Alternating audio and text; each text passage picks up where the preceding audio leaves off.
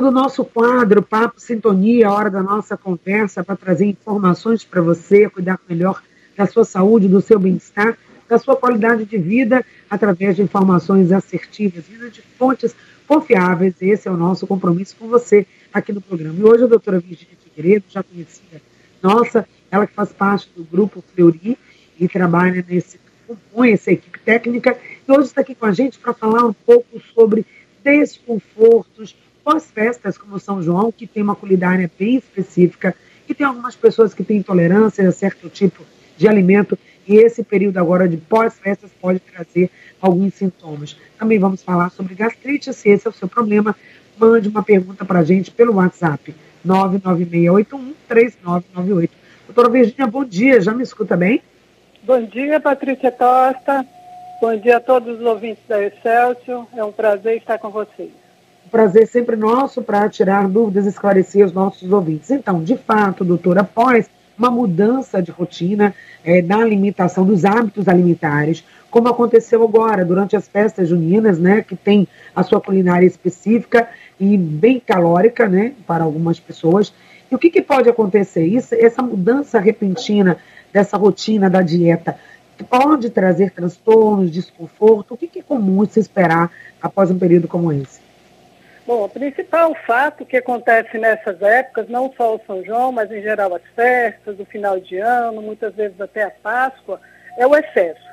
E quando a gente fala em excesso, e se a gente trouxer para as festas juninas, as comidas das festas juninas são comidas que são ricas em carboidrato e também são ricas em açúcar. Então, as pamonhas, as canjicas, o excesso do, dos amendoins, tudo isso uh, misturado com um excesso de bebidas alcoólicas, a gente vai ter um grande aporte de carboidratos que não são digeríveis. Ou seja, uh, isso vai levar a um desconforto abdominal porque a gente não consegue absorver tanto desses alimentos que a gente come, geralmente em excesso, e com isso a gente vai ter desconforto abdominal. O que é esse desconforto? É uma doença? Não, muitas vezes é só o seu organismo dizendo que está em excesso e que ele não consegue metabolizar tudo isso. Então, essa é a principal, uh, talvez a principal mensagem que a gente precisa deixar. Então, esse desconforto que vem pelo excesso, e qual é o próximo passo, né? O que, que as pessoas devem fazer? Primeiro, talvez reduzir um pouco, né? Essa ingestão desses alimentos, e às vezes são alimentos totalmente misturados, são doces, né, bolos, tem o licor também, que tem a questão alcoólica que você colocou, o fator do álcool, mas tem também, às vezes, as pessoas misturam isso com churrasco, com outras comidas pesadas, acreditando que o tempo mais frio pede comida mais pesada. Essa é uma crença que a gente tem e estamos no inverno e esse friozinho, é, as pessoas acabam é, fazendo isso. Então, depois desse momento de desconforto, qual é a melhor coisa a fazer, doutor? É, então, a melhor coisa a fazer, e, e, aqui a gente precisa pensar que muitas vezes a pessoa já tem uma doença crônica, como por exemplo diabetes, como por exemplo a dislipidemia, que é o aumento do colesterol, dos triglicéridos, tem alguma outra doença crônica e que nesse período, muitas vezes, ele ignora, né? Então existe um desajuste uh, nesses tratamentos dessas doenças crônicas. E a primeira coisa que a gente precisa pensar, se tem excesso, eu preciso dar um tempo. E o que é dar um tempo? É a gente entender que a gente, no nosso dia a dia, na nossa fisiologia da nossa digestão, a gente precisa de um tempo para fazer a digestão. Então, uh, se você comeu demais, se você bebeu demais, a primeira coisa que precisa ser feito é uma diminuição dessa ingestão e quando a gente fala de álcool, principalmente, para que esse seu organismo, e aí no caso o estômago, o fígado, eles tenham um tempo para poder absorver isso que entrou em excesso. Do outro lado, a gente precisa pensar naqueles indivíduos que têm as intolerâncias clássicas. A principal intolerância é a intolerância ao leite. Todos nós, em maior ou menor grau, somos intolerantes ao leite. Existe uma uma enzima, onde a gente, à medida que vai passando o tempo, a gente vai perdendo essa enzima, isso é normal, mas a gente precisa entender que se eu tomar muito leite ou comer comidas com excesso de leite, como as canjicas, as pamonhas, e aí a gente não consegue absorver. Então, uh, excesso de gases, aquela sensação de distensão abdominal, Muitas vezes o paciente pode ter diarreia e pensa que está com uma infecção intestinal. Isso não é uma infecção, isso é uma intolerância. Então, as principais intolerâncias são a lactose e aos açúcares de uma forma geral. Então, se eu me excedi, agora eu preciso dar um tempo para o meu estômago, para o meu fígado, para que ele consiga restabelecer eh, o seu dia a dia normal de absorção. E aí, nesse caso, é necessária uma alimentação mais leve, é recomendado também tomar mais água nesse período, vai ajudar. O que, é. que pode ser feito? Né? Pessoas, ah, depois que passou por esse período de comida muito mais pesada, agora eu vou ficar numa saladinha, algo mais leve. Isso é, você poderia eu acho, Isso, eu acho que o que a gente precisa pensar, por exemplo, você falou, falou sobre, sobre água, né? Então, quando a gente pensar em excesso, principalmente de bebida alcoólica, o álcool por si só ele desidrata. Então, o beber água continuamente, ele vai melhorar a sua hidratação.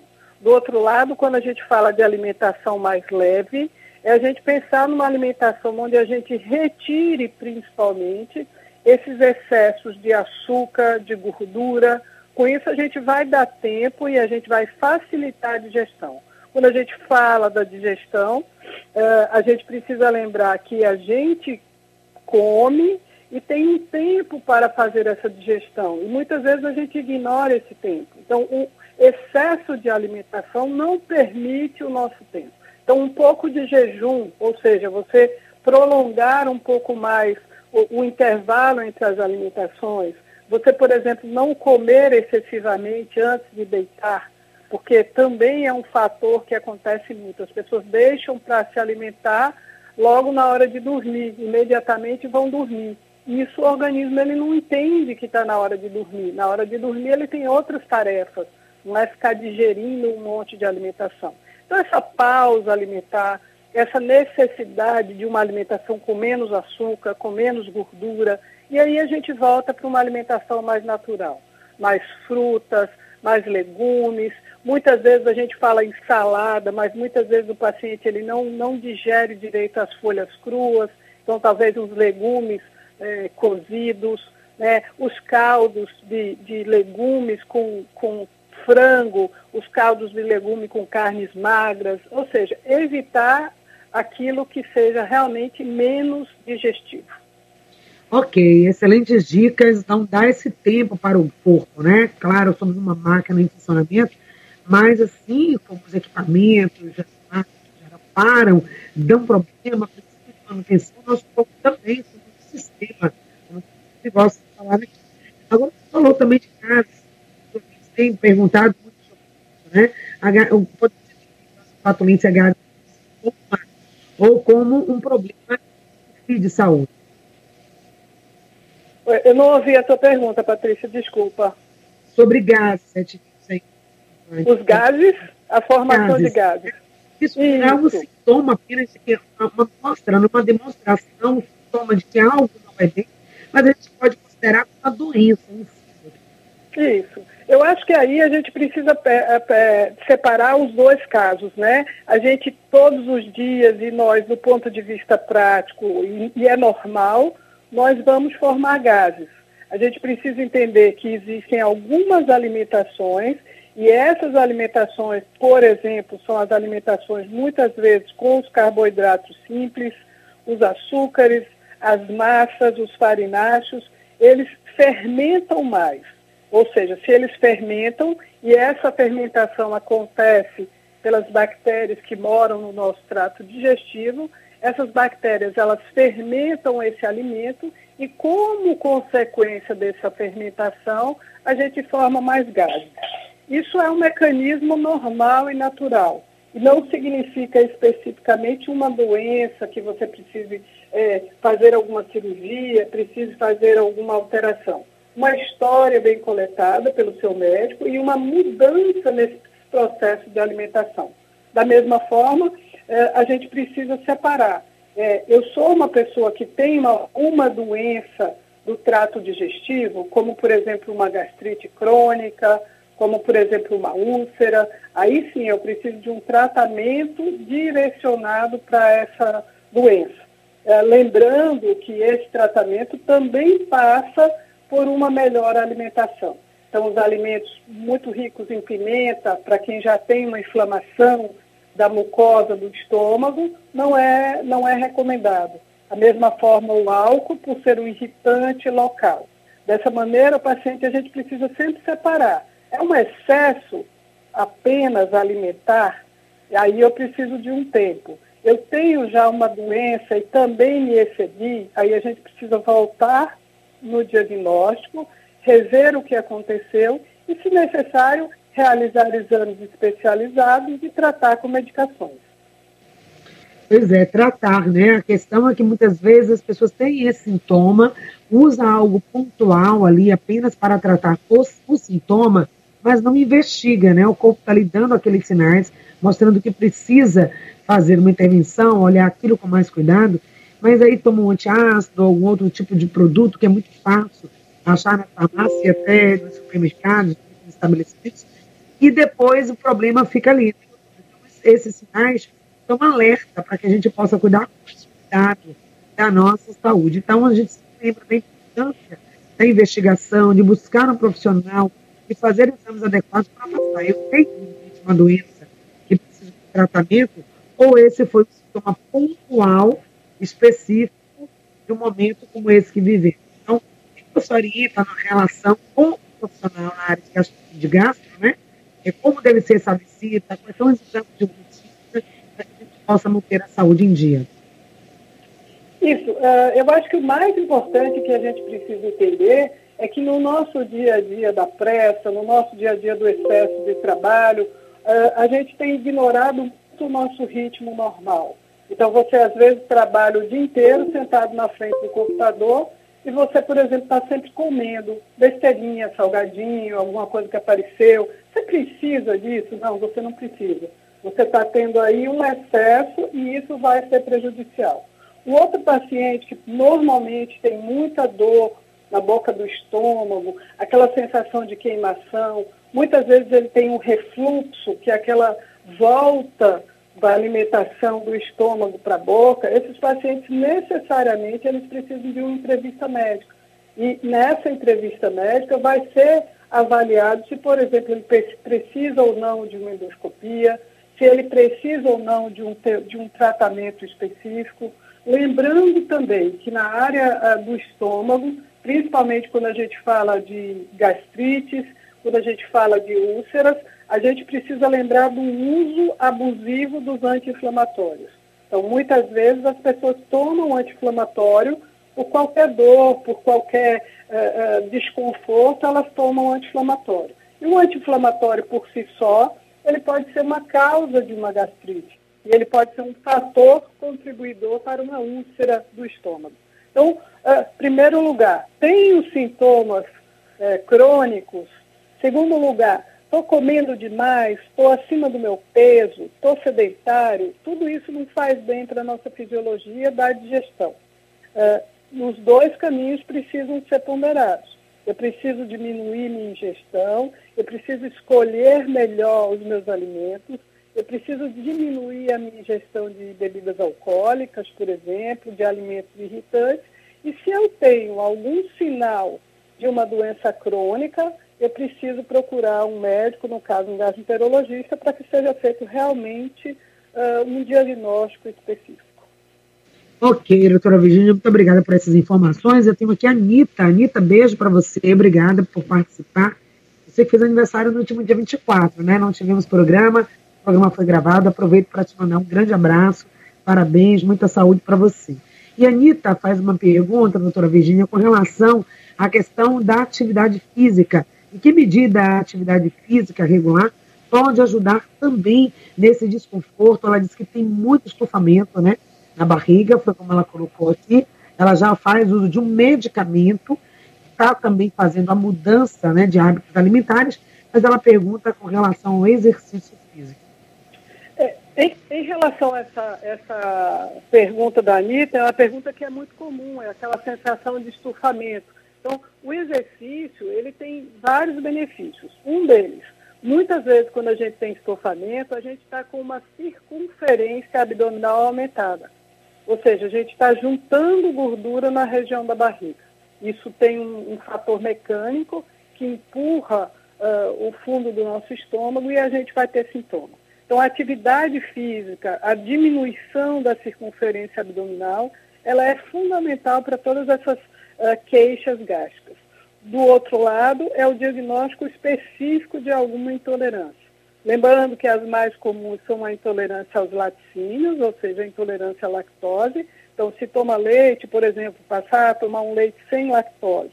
Uh, uma outra intolerância importante, às vezes, quando a pessoa começa a mudar uh, o estilo de vida, ela às vezes é, começa a comer tudo diet. Mas a gente precisa lembrar que nos alimentos diet, a gente também vai ter açúcares que não são absorvidos. Então, cuidado com sorbitol, sacarina, essas coisas dos adoçantes. E o, a atividade tam, física também nos proporciona um melhor trânsito intestinal, que favorece a gente evacuar de uma forma adequada e não ter a constipação. Então, o, o, exercício físico, ele precisa passar a ser, na nossa vida, uma rotina, uma rotina de cuidado. Né? Do mesmo jeito que você limpa a, a vidraça da sua casa, do mesmo jeito que você abastece é, o seu carro, você calibra o pneu, o exercício físico ele tem uma função primordial nas nossas funções fisiológicas. Olha aí, para tudo, né, gente? Inclusive também para essa saúde integral, que é o que a gente sempre fala aqui no programa. Agora falar um pouquinho, doutora, sobre gastrite, né? Tem pessoas falam, será que eu adquiria gastrite se eu tenho uma rotina alimentar não adequada, muito rica em produtos né, industrializados, enfim, muita gordura, muito açúcar, eu posso desenvolver a gastrite ou não? A gastrite está associada a outros fatores que não só a questão alimentar. É, a gente precisa, é, precisa lembrar que a gastrite, quando a gente fala em gastrite, é, existe uma aguda e da gastrite crônica, e quando a gente falar em gastrite, a gente está falando de uma inflamação da mucosa, ou seja, daquela pele que reveste por dentro o nosso estômago. Essa gastrite, ela tem alguns fatores. Toda vez que a gente aumenta muito a secreção do nosso estômago, e isso pode acontecer via alimentação, com os alimentos ditos irritativos. Isso pode acontecer, por exemplo, com o uso de álcool, que é um irritativo local, e também a gente pode ter outras situações, uh, o uso de medicamentos, o mais específico deles, os anti-inflamatórios, aqui vai entrar aspirina, vai entrar AF. Muitas pessoas têm mania de tomar esses medicamentos e também levam uma irritação direta. E uma outra causa que pode existir para a, a atividade de uma gastrite crônica é a presença de uma bactéria que pode morar no nosso estômago, que chama Helicobacter pylori. E essa bactéria que já mora aí, né, como você colocou, é, como que ela vai se manifestar? Tem alguns gatilhos, doutora, que vão detonar aí a, a gastrite, que vai levar a essa condição. E em épocas do ano, como essa que nós estamos vivenciando agora, merece maior atenção também? Não, eu acho que não. Eu acho que aqui a gente precisa pensar o seguinte: a gente tem uma, uma, uma alta prevalência dessa bactéria, ou seja, muitas pessoas têm e não sentem nada. Tá? Mas essa bactéria a gente já sabe que ela pode estar implicada uh, numa gastrite crônica. Então, a primeira regra, eu melhorei meu estilo de vida, eu estou me alimentando melhor, eu reduzi ou eu aboli, por exemplo, duas, três semanas qualquer ingestão de bebida alcoólica, qualquer ingestão de, de, de eh, alimentos condimentados, principalmente esses alimentos industrializados, que tem muitos corantes, muitos irritantes uh, nessa química desses produtos. E eu persisto tendo dor na área do meu estômago, eu persisto tendo eh, um refluxo, uma regurgitação alimentar, aí a gente precisa de uma consulta médica para a gente avaliar se é necessário um diagnóstico por exemplo, de uma gastrite crônica associada com a bactéria, o Helicobacter pylori, que aí tem indicação de tratamento específico. Exatamente, né? E não negligenciar com esse tratamento, não abandonar, ir até o final. É muito sério, né? Muita atenção que você precisa dar à sua saúde, ao seu bem-estar, à sua qualidade de vida. A gente sempre gosta de trazer também, aproveitar essas oportunidades estamos com profissionais como a doutora Virginia, que de uma forma muito clara, didática, está orientando você, ouvinte, para trazer também informações sobre a questão da saúde preventiva, sobre como prevenir tudo isso e como cuidar com atenção é, da, da saúde, do seu intestino, evitando doenças, ou se você já tem alguma doença de base, alguma doença instalada, a manutenção para que isso não avance, né? Você mantenha tudo isso de forma controlada. Então, dicas gerais né, para a saúde gástrica aqui dos nossos ouvintes. É, eu acho que a primeira coisa que a gente precisa pensar, e você sempre fala sobre isso, né, é, é, a gente promover uma qualidade de vida. Então, quando a gente fala em promover a qualidade de vida, eu, Virgínia, tenho que promover a minha. A Trícia tem que promover a dela. E muitas vezes, na nossa sociedade, a gente quer uma solução mágica. Né? Então, o que é uma qualidade de vida? É você viver bem. E o que é viver bem? É ter uma boa alimentação, é ter períodos de repouso. Hoje, a influência das informações, do celular 24 horas, você não prestar atenção onde você está, no que você está fazendo. Essa, essa impermanência de não prestar em nada também leva a não prestar atenção no que você está comendo. Então, a maior parte das doenças hoje, elas estão relacionadas a excessos, excessos de alimentação, excessos de sedentarismo, um indivíduo que não faz atividade física, excessos de informação, então você está o tempo inteiro parando, é, não parando de pensar e a sua cabeça precisa de um repouso. E quando a gente passar em pensar uh, na saúde digestiva propriamente dita, a doença número um que a gente pode prevenir é o câncer coloretal. Então, este câncer coloretal ou câncer de intestino, ele aparece a partir de um pólipo. Por isso exame, existe um exame preventivo, que é a colonoscopia. A gente já falou aqui na rádio em outras ocasiões. E a colonoscopia deve ser realizada em todos os pacientes acima de 45, 50 anos. Então, se informe, converse com o seu médico. No mais, é uma vida equilibrada. E a vida equilibrada, ela só chega se você olhar para você, se você tomar conta da sua vida de verdade. Como que eu estou para a minha idade?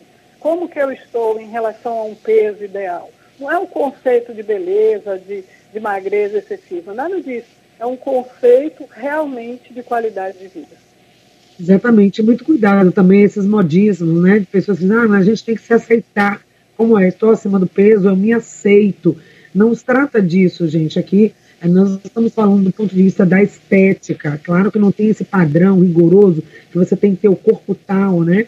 É, mas nós estamos falando aqui de saúde. Existem aí os indicadores né, científicos que vai mostrar se você está no peso ideal, se aquele peso que você está agora tem prejuízo, vai impactar na sua saúde de forma geral, no sistema que você. Então, por mais que você se aceite, está acima do peso, aceita a sua imagem, mas se isso está impactando na sua saúde, é hora de olhar para isso com carinho. Então vamos aproveitar esse final de ciclo do primeiro semestre e partir para o segundo semestre de forma mais comprometida, mais responsável com a nossa saúde.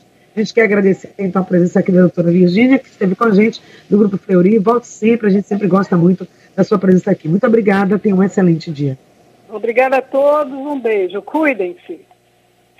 Isso mesmo, gente. Cuide da sua saúde, do seu bem-estar o programa Em Sintonia de hoje fica por aqui, deixando um grande beijo a todos os nossos ouvintes